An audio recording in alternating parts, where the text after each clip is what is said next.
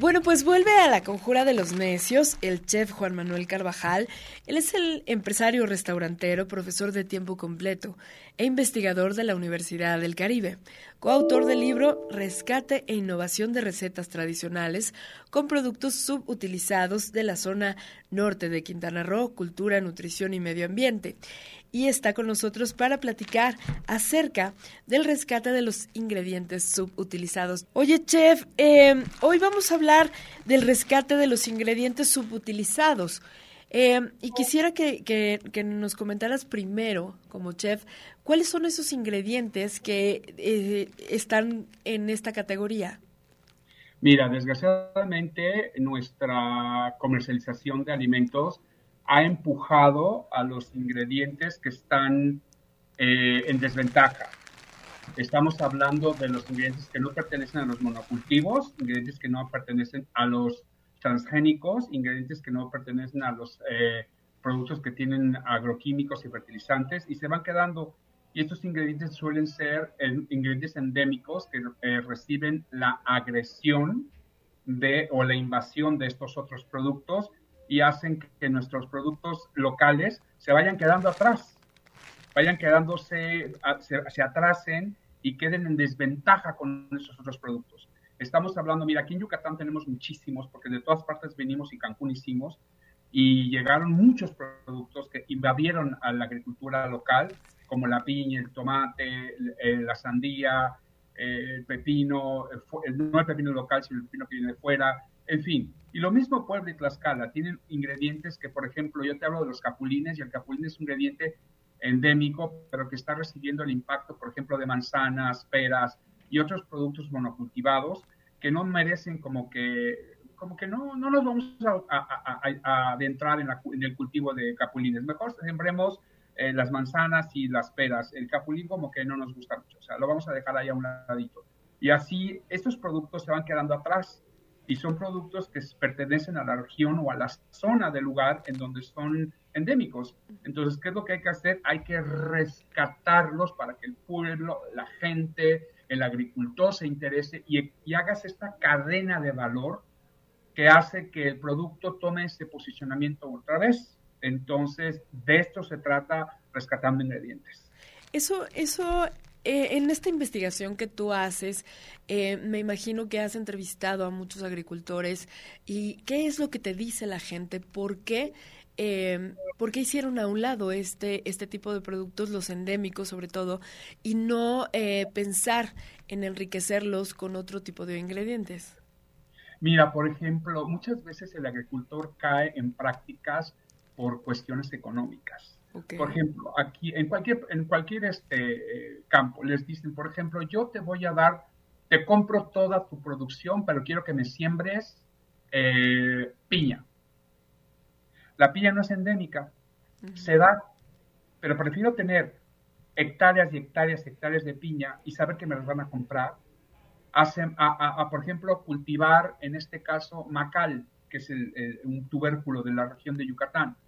Pues yo prefiero eso, ¿verdad? Por ejemplo, lo mismo los agricultores en Tlaxcala y en, Puebla. Yo prefiero cultivar manzanas o, peras que se me van a vender muy bien al capulín, que por ejemplo tiene una, una vida en almacén muy corta, porque es un producto que se, se descompone y se corrompe muy rápidamente, entonces hay que cortarlo y hay que venderlo de inmediato. Entonces al agricultor no le interesa eso. Entonces caen en esas prácticas.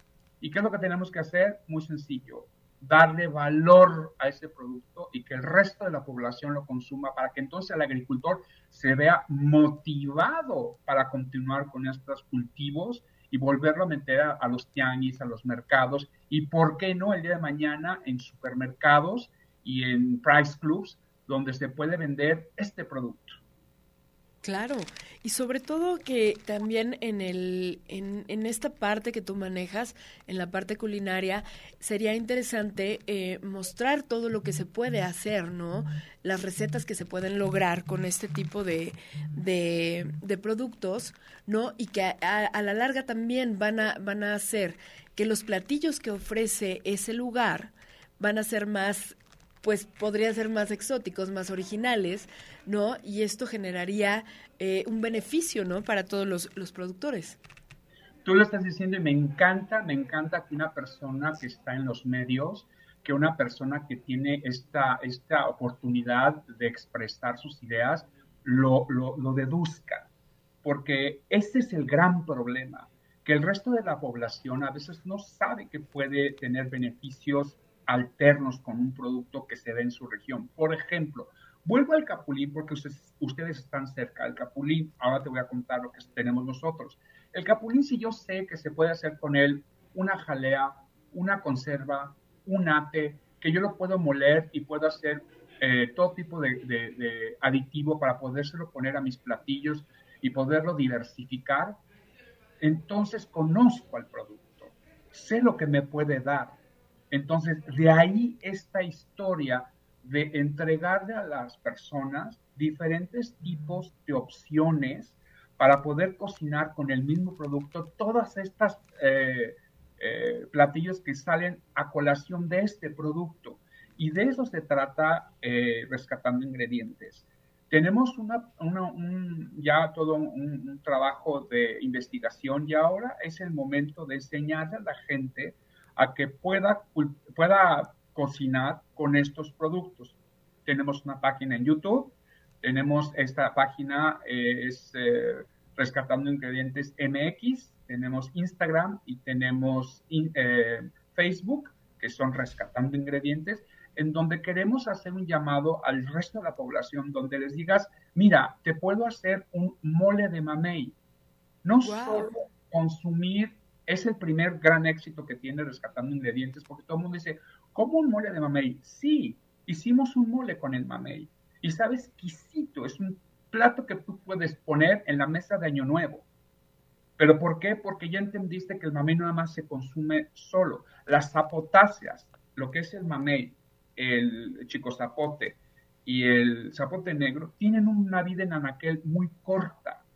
Entonces hay que buscar la manera que esa pulpa maravillosa, antes de que se corrompa, antes de que se dañe, la podamos eh, convertir en un producto secundario para que éste se pueda almacenar y tenga una vida mucho más amplia que consumiéndolo únicamente fresco.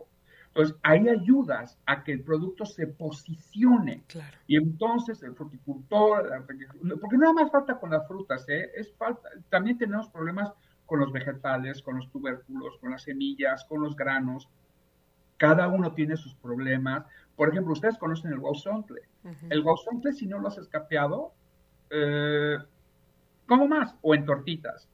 Pues no, lo llevamos a un laboratorio y descubrimos que se pueden hacer ensaladas, que se pueden hacer pies, que se pueden hacer mil cosas más, que el producto es tan noble que nos da esa oportunidad. Y para eso sirven estas redes sociales.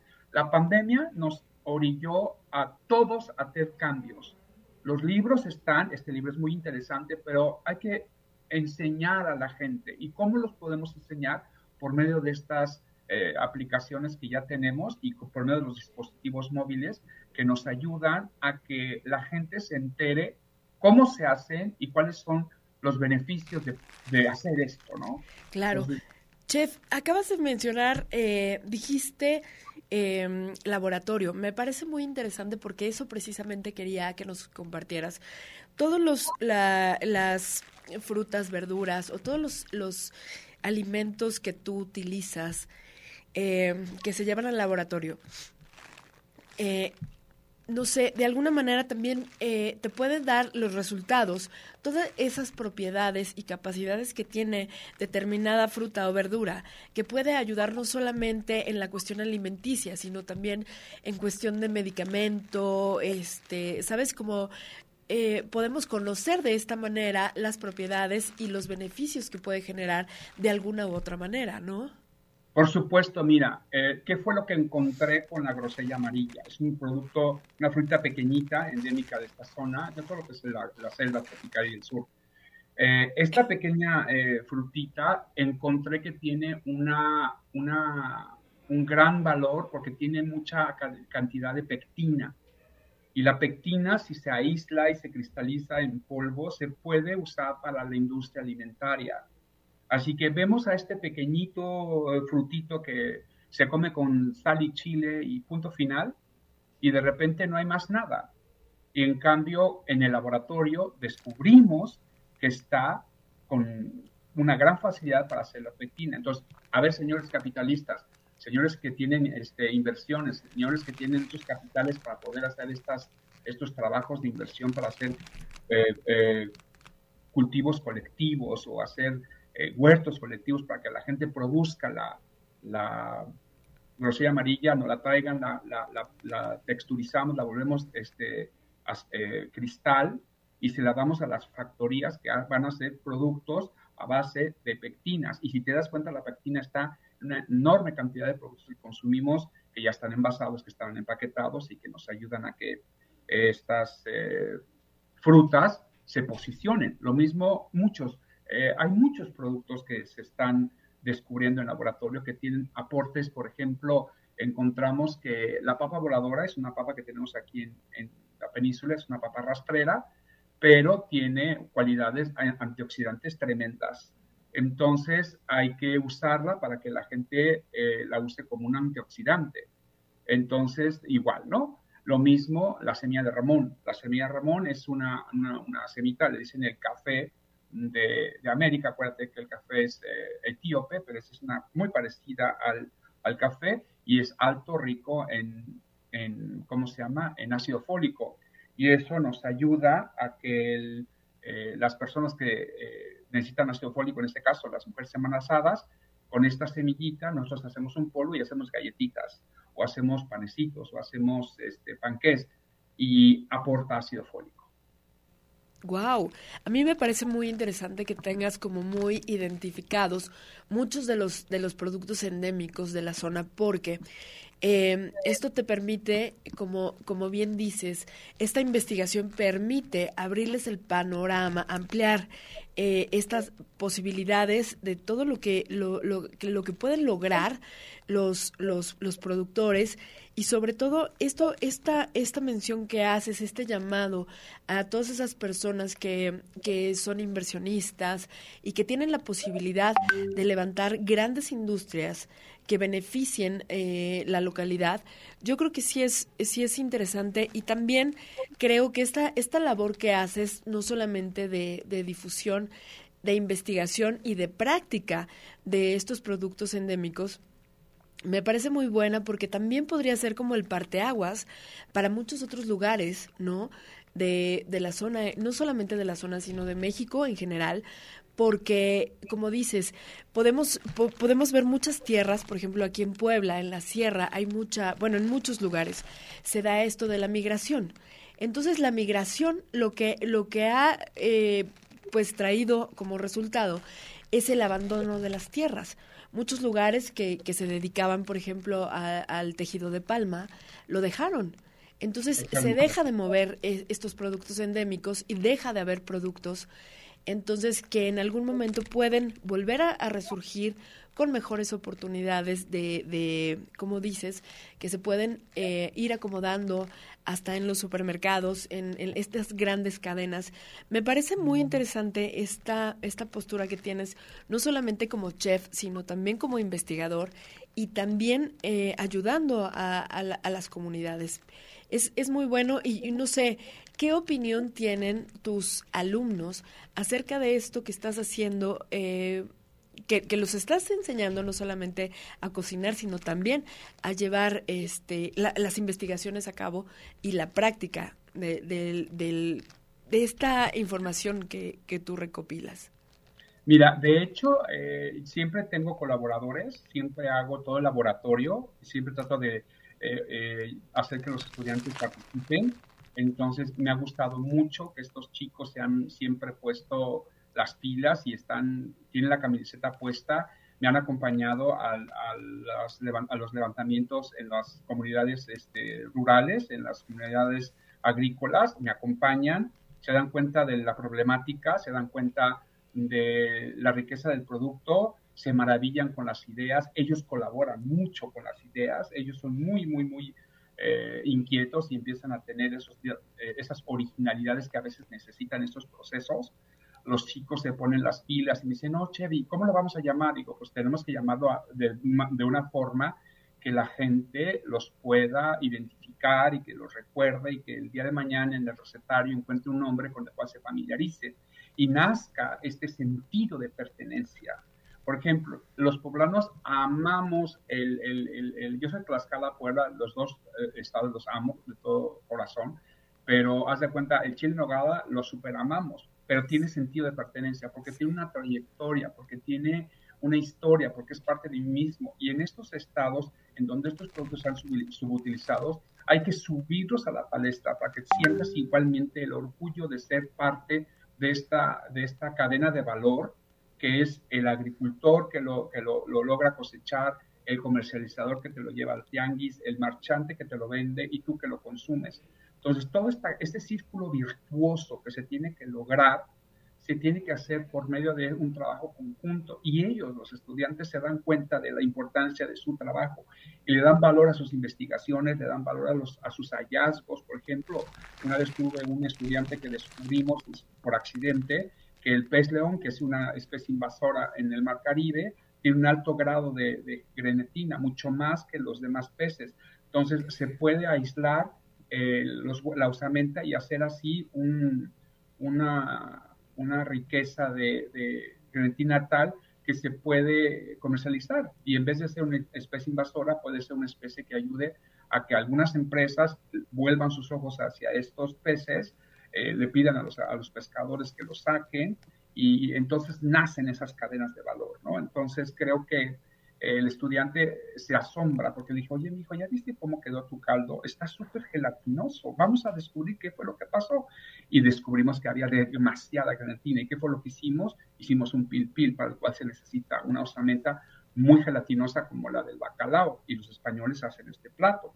Entonces, así como es esto que se encuentran, ellos para ellos el mundo está en este tipo de, hallazgos, ¿no? En este tipo de, de trabajos y colaboran contigo. Y además tienes esa parte que tiene la juventud de innovar, de eh, la originalidad, de, cuidar el ambiente, de educarnos a que la autosuficiencia alimentaria nace, nace de esta manera, de aprovechar lo que tu tierra te da para poder tener lo que necesitas, para no depender de alimentos externos, para evitar a toda costa que tu alimento viaje tanto que la quema de hidrocarburos se da y daña el planeta.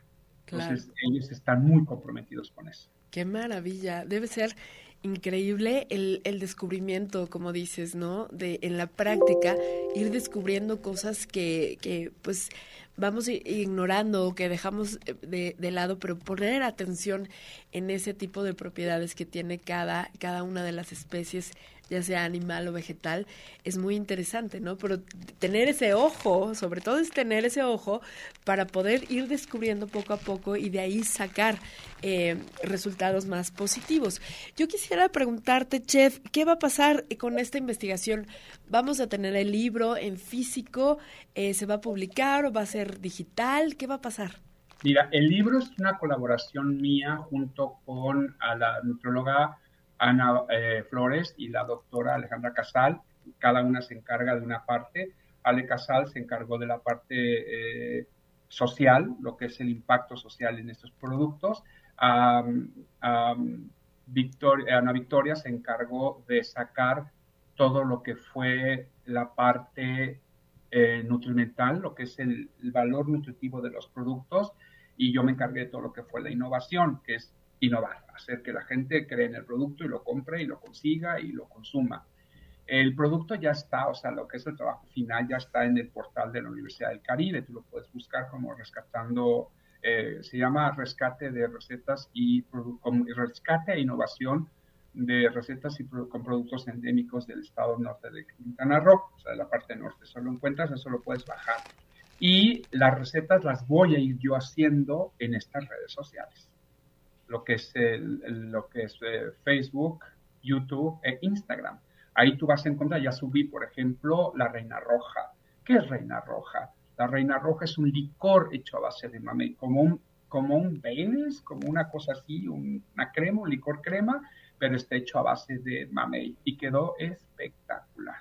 Me puedo imaginar. Puede ser, puede ser, haz de cuenta, tenemos un producto que podemos volverlo los mexicanos, sobre todo aquí en Quintana Roo, denominación de origen, así, y llamarla así Reina Roja.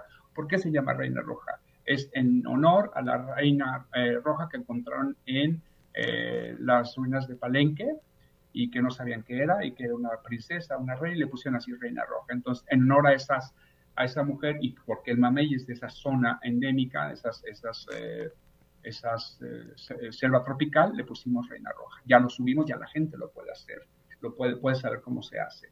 Entonces, el libro se va y los libros son muy bonitos cuando se, se, publican, pero son más bonitos cuando sus contenidos se divulgan. Entonces, eh, no todo el mundo tiene acceso al libro porque, porque, se hicieron solamente muy pocos. Es más, la, está agotado, no lo vas a encontrar porque está agotado, solamente lo tienes de manera virtual, electrónico pero de ahí, haz de cuenta, no hay manera de conseguirlo por otro lado.